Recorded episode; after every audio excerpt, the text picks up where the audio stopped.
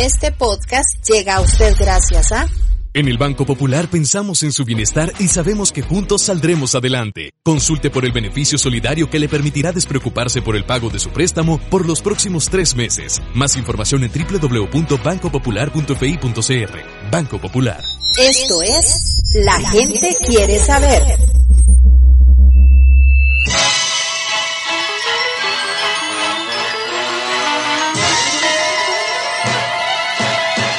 Pura vida, planeta Tierra, ¿cómo están? Si nos escuchan más de la Vía Láctea, también saludos para todos ustedes. Desde la pequeña San José de Costa Rica, Centroamérica, es un placer para nosotros, los terrícolas, los ticos, como nos dicen a nosotros, que nos acompañe nuevamente en el podcast del Guardián. Gracias por hacerlo, de verdad.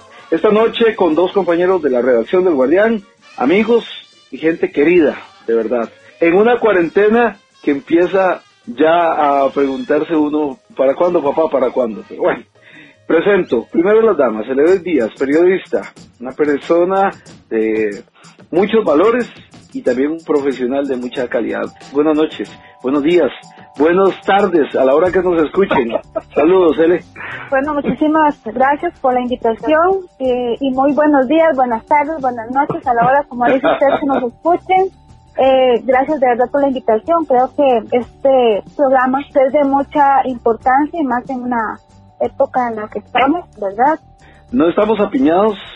Si oye que estamos cerca, estamos haciendo una conferencia para poderle llevar a usted criterios, ¿verdad? Son nuestros puntos de vista. Esa risota que ustedes oían es de genio y figura hasta la sepultura.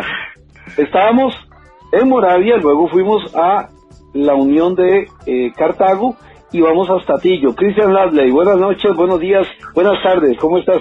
Saludos mundo, muchísimas gracias por la oportunidad, señor director. Estoy bien, estoy feliz, estoy contento, estoy positivo y siempre, siempre, siempre procuro que las personas que están a mi alrededor estén de la misma manera. Así que le deseo a usted que está escuchando este podcast, pues que esté feliz, que esté contento y sobre todo que tenga actitud, porque esto, usted bien lo planteaba, señor director, ¿Para cuándo, papá? ¿Para cuándo va a salir este coronavirus? ¿Para cuándo vamos a salir de esta cuarentena? ¿Para cuándo vamos a retomar la vida? Le tengo una mala noticia. La vida como usted la conocía no va a ser igual. Pero por lo menos si usted tiene actitud, lo nuevo que nos va a tocar enfrentar lo va a hacer diferente, lo va a hacer con ganas. Que eso es lo que necesitamos en estos días, señor director. Cuando grabamos este podcast, eh, rondábamos los 595 casos confirmados, tres personas fallecidas, 56 recuperadas 6.167 personas destacadas, con un promedio de 19 personas diarias. los malpensados creíamos, de acuerdo a predicciones de la Universidad de Costa Rica, que podía haber más, pero debido a la contención, algunos dicen que nos hemos mantenido. Eh, más mujeres que hombres, siempre el rango de un año a 87 años, términos generales, ¿verdad? Pero mm, no son datos únicos. En Centroamérica nos ganan el EDIT hay una nación que está por encima de nosotros en cuanto a contagios, Eledita. Exactamente, pobre de verdad, pobre gente, porque realmente sus estadísticas pues van en aumento, ¿verdad? Estamos hablando de Panamá, que es el país centroamericano, eh, aunque a ellos no, no les gusta, pero es del mismo, que está más contagiado, es el país número uno en cuanto a contagios. Exactamente. Ese dato es importante señalarlo porque eh, lo voy a traer a, colación para que lo, lo tengamos porque es un dato que nos permite ubicarnos en el contexto. Es una nota de la BBC de Londres que señala que Nicaragua eh, pues está ahí, ¿verdad? Pero sus estadísticas no son fiables. Sin embargo, al 9 de abril, Panamá ocupaba el primer lugar con 2.800 casos, más. Eso es terrible. Nuestro país estaba en el deshonroso segundo lugar. Esos son números tristes, pero reales, que que no podemos ocultar. Eh, es una realidad que habla de también las características de la nación. Cristian, Panamá es un lugar sumamente turístico, Costa Rica también y en menor grado los otros en Centroamérica. Richard, estaba revisando una imagen ahora antes de iniciar el programa, estaba revisando una imagen de dónde están concentradas las zonas calientes en Panamá el centro de Panamá es una de las zonas más calientes donde hay más contagios, donde el virus está circulando de mayor forma. Esto es la gente quiere saber. Pero me llamó la atención que la zona que está cercana a la frontera con Costa Rica, que se llama Chiriquí, la provincia de Chiriquí, que es al norte de Panamá, eh, está sumamente caliente también. Chiriquí es una zona meramente comercial y en su parte norte es agrícola. Y el centro, la capital, ciudad de Panamá, lo que usted conoce como el lugar céntrico del país, es donde está eh, fuerte el virus. Hagamos una analogía.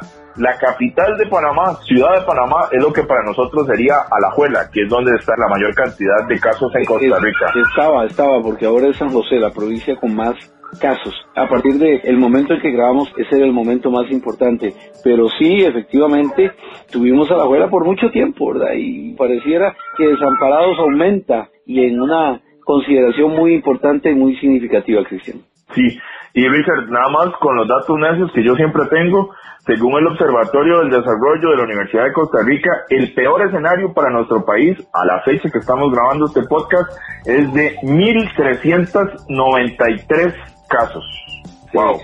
Y bueno, y algo, y, algo, que tenemos que entender, el Edith, es que lo tendremos hasta que no haya una cura. Y la cura se está trabajando de parte de los laboratorios más importantes del mundo a todo gas, porque el que salga primero se hace rico. Estamos hablando de que el contagio es absolutamente increíble. De acuerdo al Instituto Johns Hopkins, pues eh, les puedo decir en ese mapa de calor el mapa que muestra realmente cómo se está comportando eh, a nivel mundial el coronavirus, señala algo impresionante, un total de 1.850.220 en el momento de la grabación, 114.215 muertes y presencia del virus en 185 países. Estamos hablando de que el que saque la vacuna COVID si era millonario como cualquier otra farmacéutica, pues se va a volver triple millonario, le dice. Exactamente. Eh, para, para nadie es un secreto, ¿verdad? Que, que, en este que en el mundo pues hay, hay mucha gente, ¿verdad? Hay mucha gente contagiada, pero este sí, eh, como dice usted, quien, quien saque la vacuna, pues será más millonario de lo que es ojalá nos tocara un poquito a nosotros, ¿verdad? Poder este, lograr, lograr algo bueno y que también pues podamos aportar algo a esta situación. Negrita, no está largo, Negrita, no está largo. Si en el clodomiro picado la logran pegar, volvemos a ganarle a un gigante, como lo hicimos en Brasil. Sí, el, con, la, con la eh, diferencia que eh, Clodomiro Picado no tenía hambre de éxito y por eso Fleming le patentó primero la idea. Es una cosa de la historia, la gente debe entender que la penicilina, nuestro doctor más prominente en la ciencia, Claudio Picado, fue quien, eh, quien la logra sacar, pero por la distancia no la patenta. Y Fleming lo hace y se convierte oficialmente en el, en el descubridor de la penicilina que se basa en hongos. Pero así podríamos hacerlo si se le hace crédito a la historia y los investigadores logran patentarla. En un universo tan cambiante, porque vean, mientras en Panamá ponen a los que están eh, castigados a limpiar la ciudad, en Costa Rica parece que las multas no han servido de nada, Cristian. Aquí todos los días el promedio es de 500 personas multadas, siempre aparecen los borrachos, o sea, parece que la gente no le interesa la plata o no está consciente. Yo sí aplaudo a Panamá por el ejemplo que publicamos en El Guardián, una nota de la prensa de Panamá, donde se veía limpiar. Y los chicos desfilar y los grababan y los publicaban. Creo que hace falta un color público, Cristian.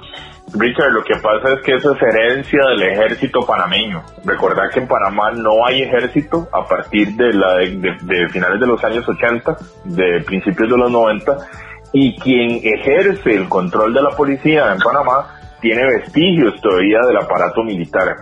Eso para mí, y yo se lo decía a mi mamá, eso para mí es ejemplo de ejemplos. Si usted no hace caso, lo expongo en público y le digo a la gente, si usted no sigue las reglas, si usted no respeta el uniforme y usted no respeta la ley, le va a tocar ser coloreado. Y eso fue lo y eso es lo que está pasando en Panamá. Esto es La gente quiere saber. Chorrillo está al norte de Panamá, es de los barrios populosos, como por decir Atillo, para que la gente lo tenga claro.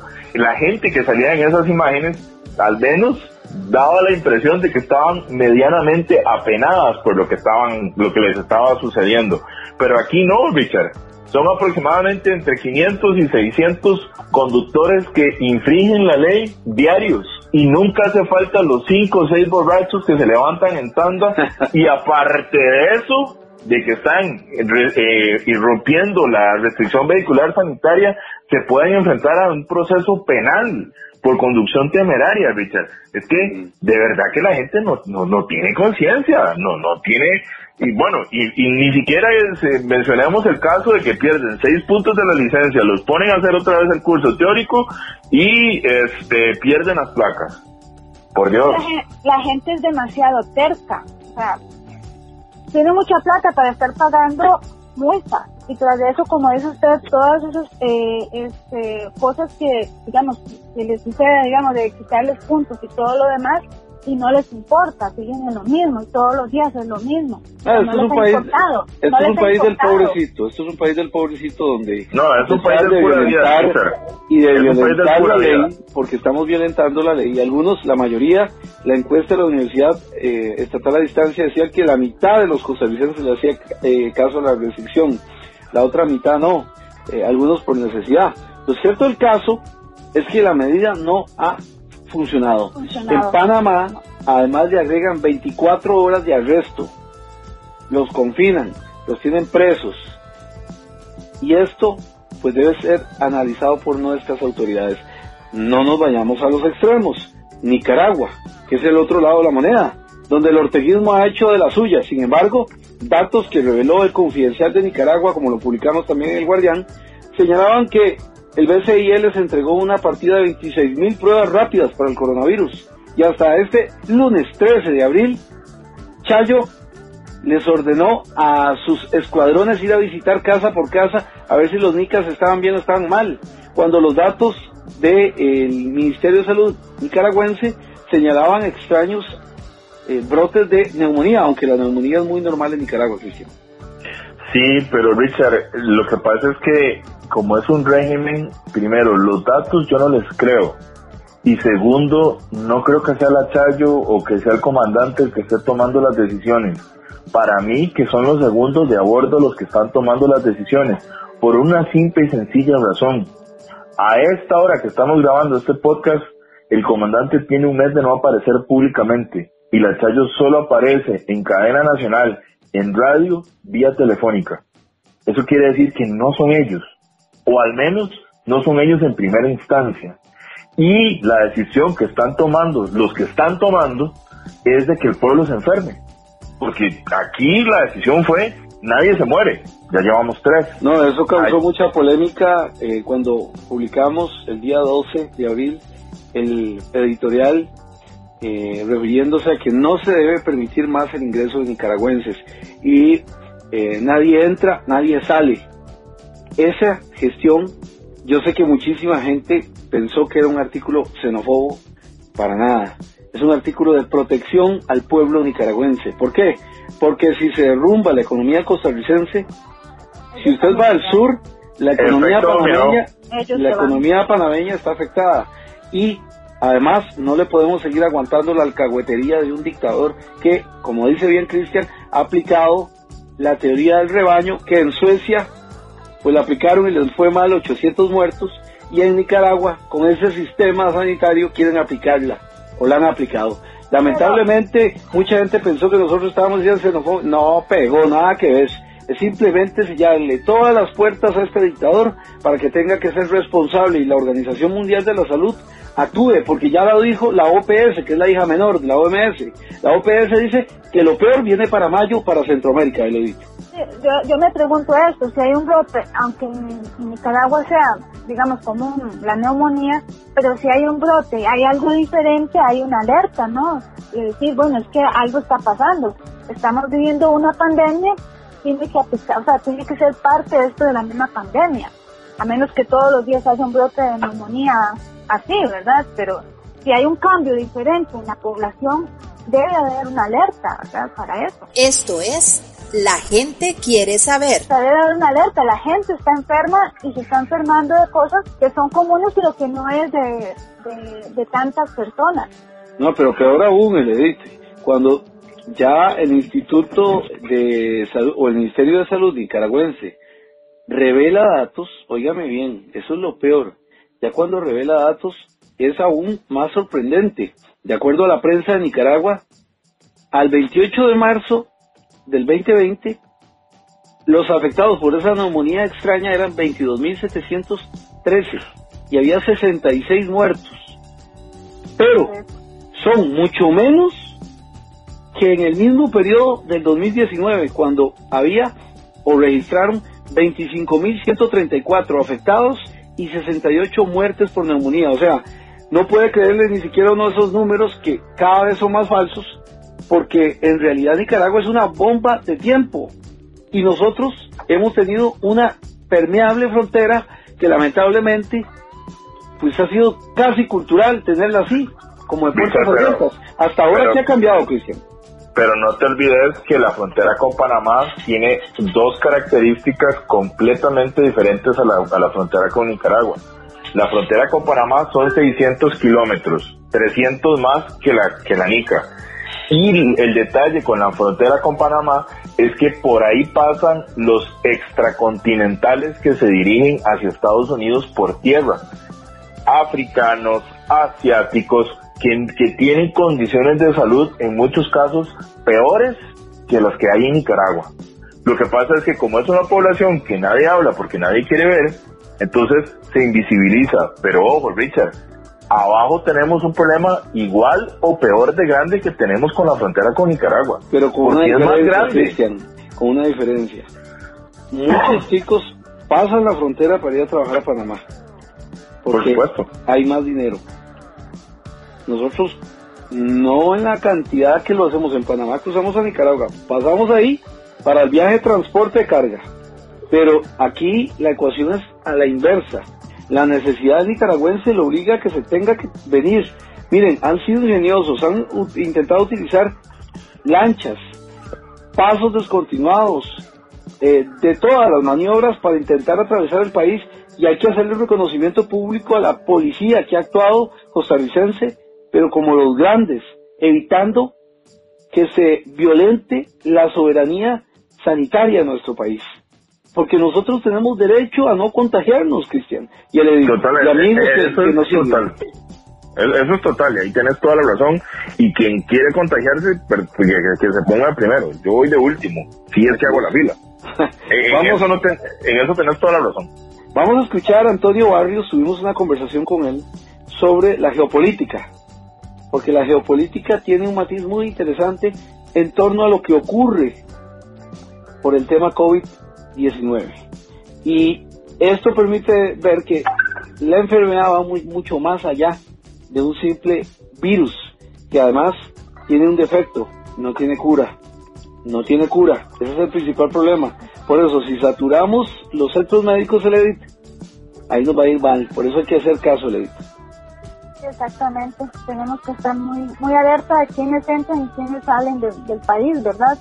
Porque eh, eh, en cierta forma fuimos contagiados por alguien que, entró de otro, de, de, fuera de nuestras fronteras. ¿verdad? Ya, el paciente cero fue el doctor de la Juela que vino desde Panamá. Exactamente, exactamente. Y este señor se contagió según, bueno, en el, solo en, en el aeropuerto, ¿verdad? No fue ni, no anduvo, no fue que anduvo en Panamá de paseo, fue, se fue traer a su tío, a su abuela, no recuerdo cómo fue, y este, y allí se contagió. Cuenta que fue en el mismo aeropuerto, ¿verdad? No, no, no fue en otro lado. Entonces, ¿qué quiere decir eso, verdad? Mm, terrible. Y lo bueno de la cuarentena es que hemos regresado a la conversación, a la tertulia. Eh, los niveles de contaminación mundial han bajado tremendamente. Eh, el ruido, incluso estudios internacionales del Oxicori, eh, dan fe de que Costa Rica ha bajado la intensidad del ruido, una cosa maravillosa. O sea, esto el COVID nos ha dejado cosas buenas. Pero ¿qué piensa Antonio Barrios, un estudioso de la geopolítica? Lo vamos a escuchar a continuación. Este es el podcast del Guardián. La gente quiere saber.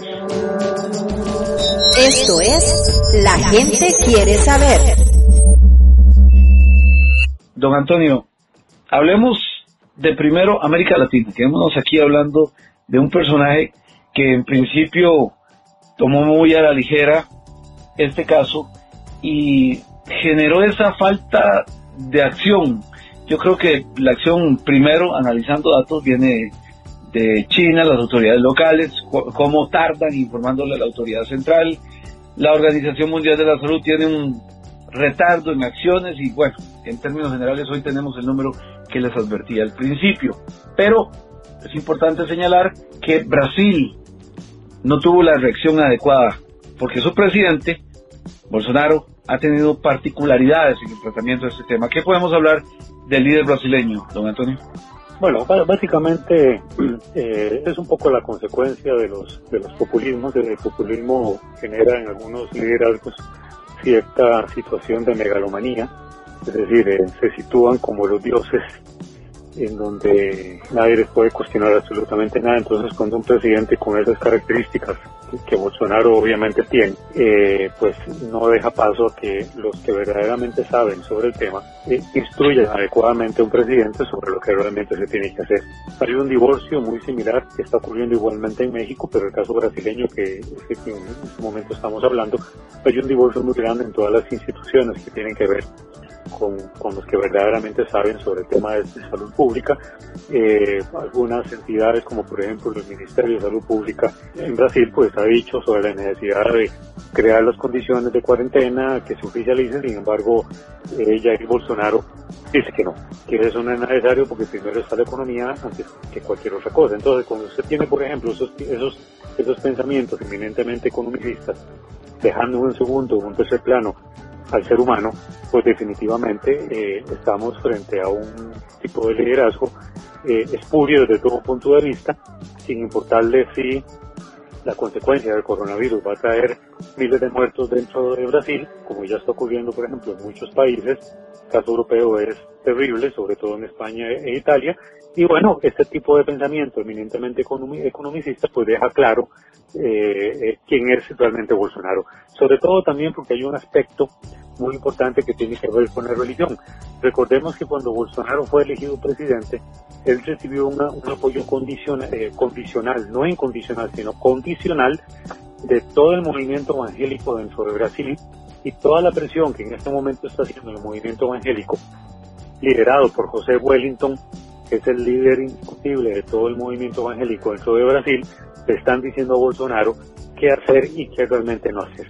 Recordemos que ciertos movimientos cristianos con pensamiento eh, fundamentalista son del criterio de, muchos de ellos son antivacunas, muchos de ellos son anti todas las cosas que tienen que ver con, con, la medicina y es esta gente también la que les está induciendo a Bolsonaro eh, a no tomar medidas que realmente deberían de tomarse en declarar una cuarentena oficial. Entonces tenemos desafortunadamente a a ciertos sectores eh, ultraconservadores, que es lo mismo que está pasando en Estados Unidos con Donald Trump, eh, de, desestimar el impacto que esto está teniendo y eso está llevando pues precisamente a la cantidad de eh, infectados que en este momento hay. Sobre todo también porque... Le hago el señalamiento, Antonio, me interrumpo. Para ser precisos, al día de la grabación estábamos hablando de 11.298 contagiados, un número que los coloca en el puesto 16, de acuerdo a la Universidad Johns Hopkins. Nada especial, don Antonio un, detalle más, recordemos que Jair Bolsonaro, como desestima este tipo de cosas, igualmente denigra a la gente.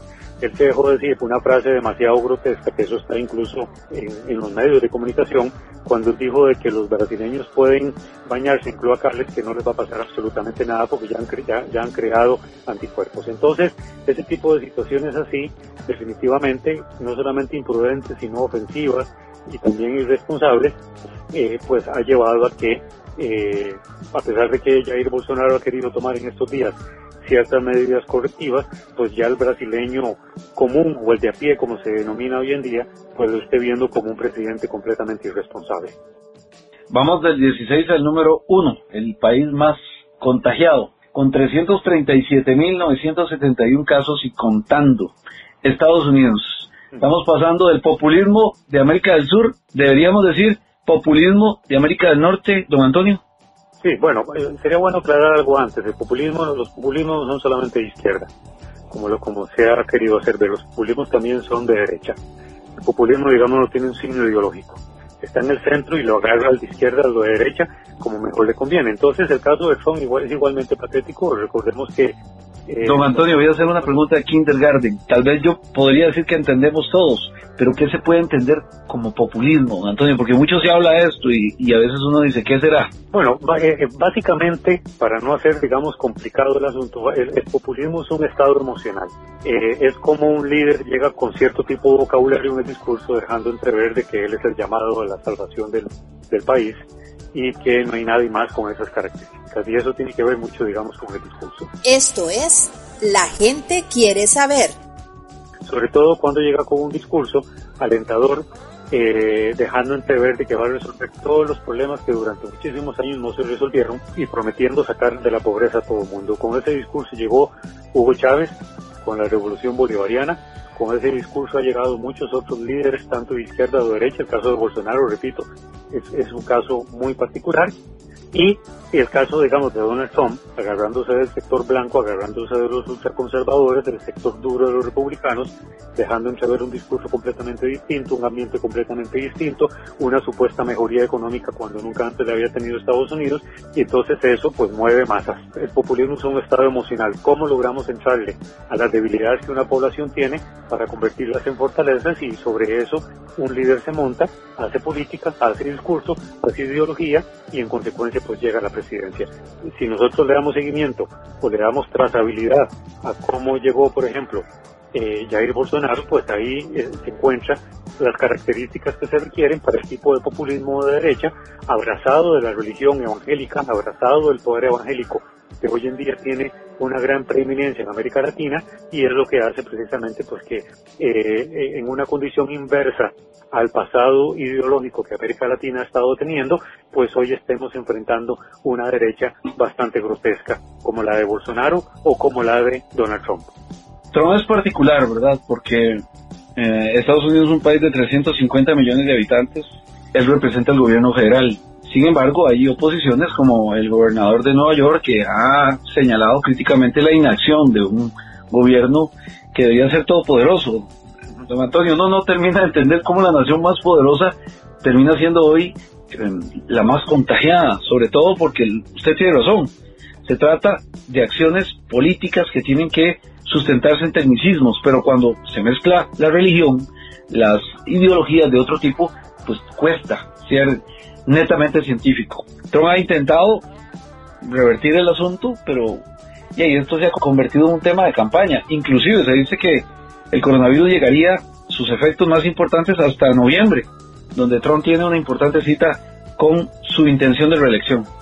Sí, de hecho, si nosotros vemos cuando empezó todo esto en China, como en los discursos, hace poco vieron en CNN una, una, se llamó así la cronología de las contradicciones de Donald Trump desde que empezó esta crisis, fue muy interesante porque ahí se viene diciendo cómo desde que empieza esto en China, Trump daba por un hecho que eso no iba a llegar a Estados Unidos.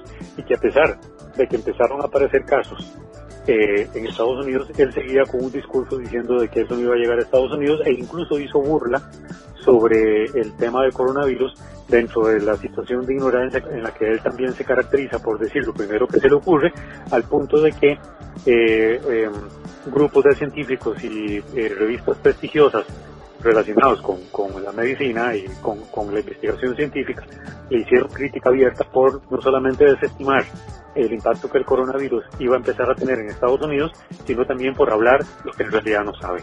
Es que hay una cuestión que es muy importante, don Richard y amigos eh, Radio Escucha. Un presidente no está obligado a saber eh, de todo, para eso tienen sus especialistas, pero no le quita prepararse adecuadamente para que como líder principal a la, hora que tener que dar un discurso eh, especial sobre lo que un país esté viviendo, no pueda, no, no hay nada que le quite el prepararse bien para hablar con la, con, con la mejor intención posible. Entonces Donald Trump ha sido terriblemente errático, terriblemente burlista, terriblemente eh, ofensivo en un montón de cosas que ameritaban eh, tomarse con la seriedad que realmente se requería.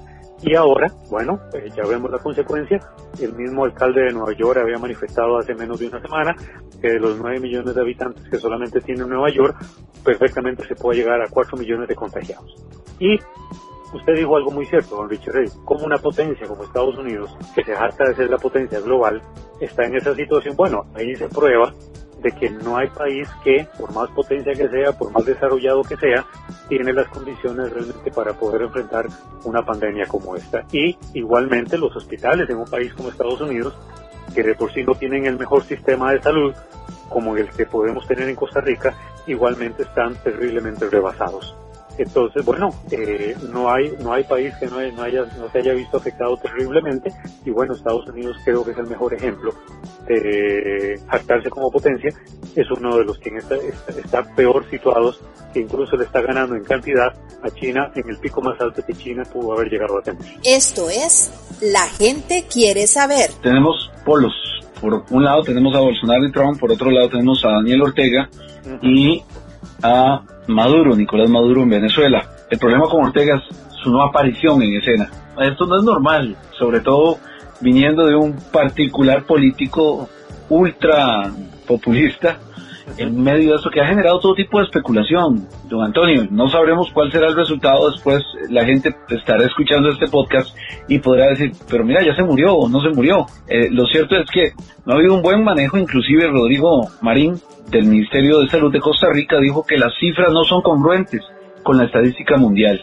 Y evidentemente aquí es donde uno se pregunta, pasando de uno que habla mucho alguien que no habla, porque Daniel Ortega no aparece hace días. Bueno, hay algo interesante con esto y déjeme acotar algo antes de hablar de Ortega propiamente, de por qué no aparece. Hablando con colegas en, en Nicaragua, todas estas marchas que Rosario Murillo está haciendo responde a varias situaciones. Uno, primeramente desestimar el impacto que está teniendo, porque el temor en el fondo el temor del régimen de Ortega es que si eh, declara una cuarentena oficial, obviamente tiene que sacar al ejército a la calle como ha ocurrido en, prácticamente todos los países a nivel mundial para poder garantizar que la gente no esté en la calle. Eso podría servirle a la oposición política que sigue estando viva, seguir atacando al régimen Ortega por el hecho de haber sacado al ejército. Es decir, tanto oposición como régimen político o como gobierno de Ortega, los dos están tan envenenados políticamente hablando que uno a otro están procurando cuidarse a la hora de tomar cualquier decisión que está relacionada con si es necesario declarar una pandemia o una, una cuarentena oficial o no. Y el temor de alguna manera el gobierno de Ortega a la hora de convocar a las marchas es precisamente generar un ambiente totalmente contrario. Hacer una marcha, decir que no ocurre nada, que todo el mundo se abrace, que todo el mundo se bese, y hay cientos de personas, seguidoras del, del, del orteguismo, que están tocando las puertas en las casas, dando abrazos, queriendo aprovecharse de la situación para generar confianza y generar conciliación en el pueblo. Y el mensaje que está dando precisamente Rosario Murillo cuando ella dice toda esta cuestión de la pandemia, del COVID, le denomina el amor en los tiempos del COVID, muy similar a aquella novela de Gabo, ¿verdad? El amor en los tiempos del cólera, es andar haciendo conciliación en todas las casas porque ella lo que, el mensaje que ella está dando es que el enemigo no son, no son los nicaragüenses, sino que el enemigo está afuera, pero que el enemigo se puede derrotar con amor.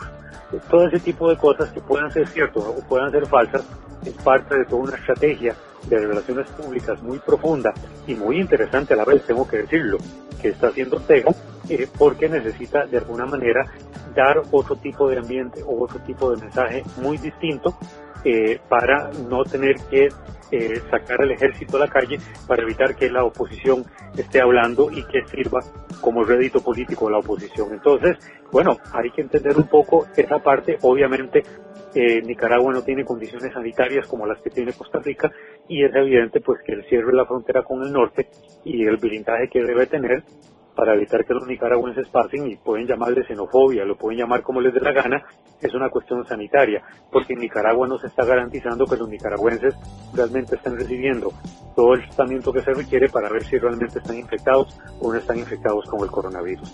Ahora, para hablar un poco del tema de Ortega propiamente, recordemos que en este tipo de regímenes, que así pasó con, con la muerte de, de, Hugo Chávez, bueno, eh, se dice que, la, que Chávez había muerto muchos meses atrás antes de darse el anuncio oficial.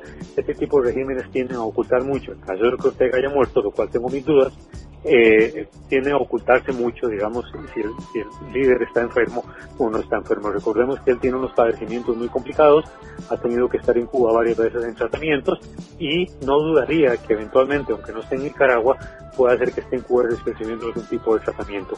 Otros hablan, por la información que he recibido, que él está, digamos, oculto, evitando no contagiarse, porque el liderazgo de él, que es indiscutible, aunque se dice que la presidenta real del país es Rosario Murillo, pues se requiere, digamos, que él esté salvaguardado en algún lugar, eh, mientras que Rosario hace el trabajo de relaciones públicas.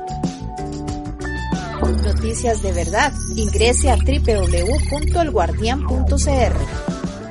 Interesante, yo creo que estos datos siempre le permiten a uno entender bien. Esto es la primera parte, recuerde que tenemos lado A y lado B. Estamos en el lado A de este podcast COVID-19, aguantando la cuarentena, ¿verdad?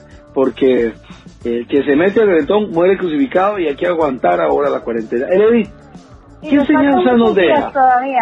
No, no, no. Falta muchos días todavía. En la OPS dice que mayo es la, es la parte Yo más creo- complicada. Va, va a caer para mi cumpleaños, la parte más cabrona. Qué mala suerte. Yo creo que, chicos, esto va para por lo menos un par de meses, ni siquiera unas tres semanas. Yo creo que esto va para dos, tres meses y el problema es eh, el contagio. Yo insisto con los datos, el contagio es lo- al- el aplanar la curva, bien lo ha dicho don Román Macaya varias veces, el aplanar la curva es satisfactorio porque el, el, el bicho es, el virus, no va a andar entre nosotros tan fácilmente. El problema es que aplanar esa curva toma demasiado tiempo. No, pero además estamos en un promedio de 19 personas diarias. Va a ser complicado.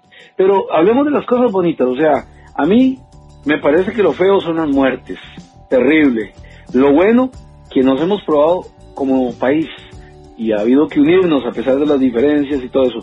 Pero además el volver a interesarnos por los adultos mayores, volver a estar en familia, eh, los números no mienten, ha bajado la violencia intrafamiliar importante.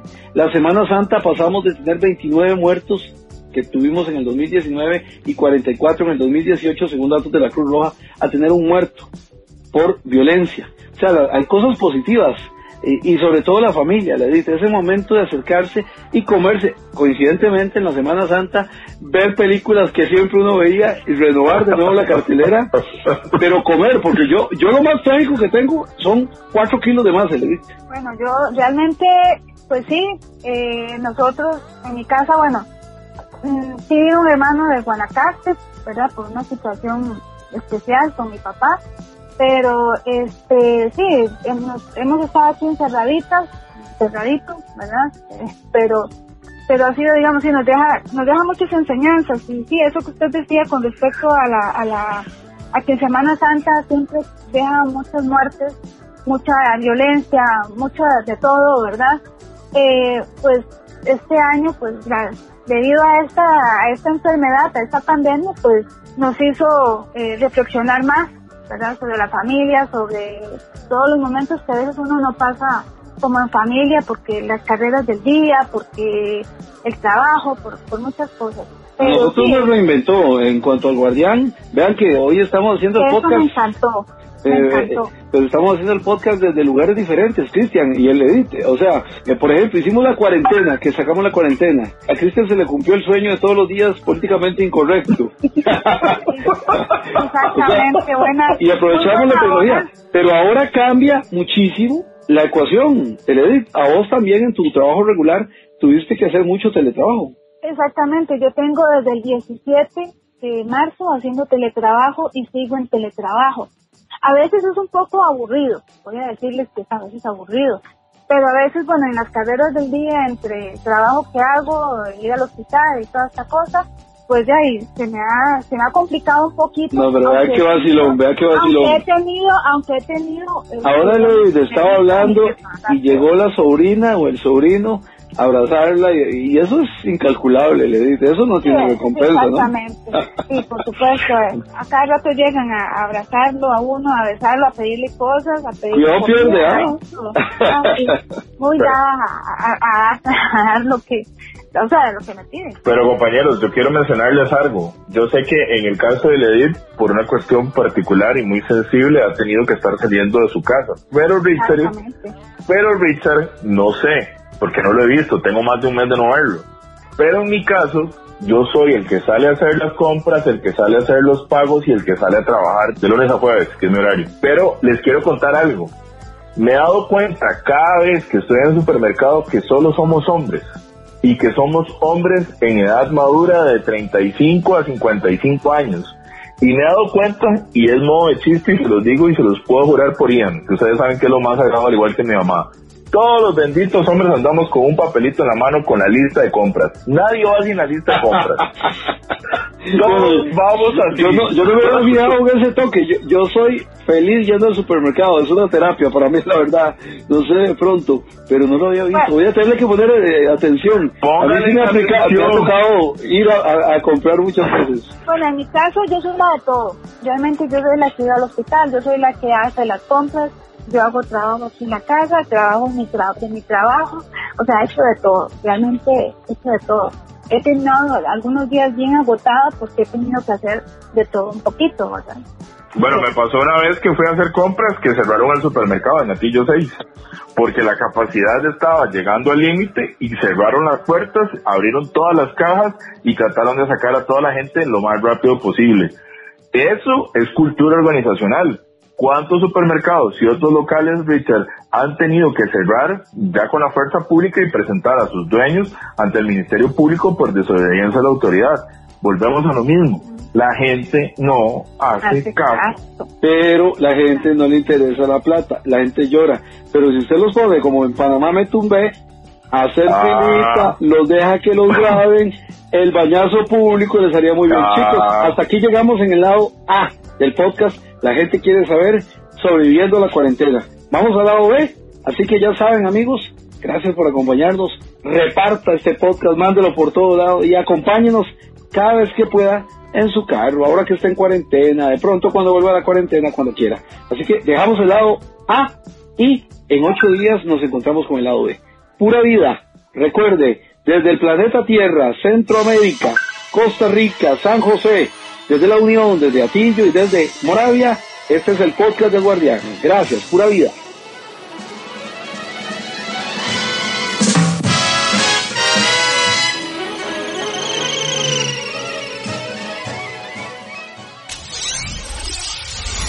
Este podcast llega a usted gracias a... No se la juegue, no coma cuento. Para congelar las cuotas de su préstamo no le vamos a pedir su usuario, clave, número de tarjeta ni de cuenta. Solicite el beneficio solidario del Banco Popular. Complete el formulario en www.bancopopular.fi.cr. Banco Popular.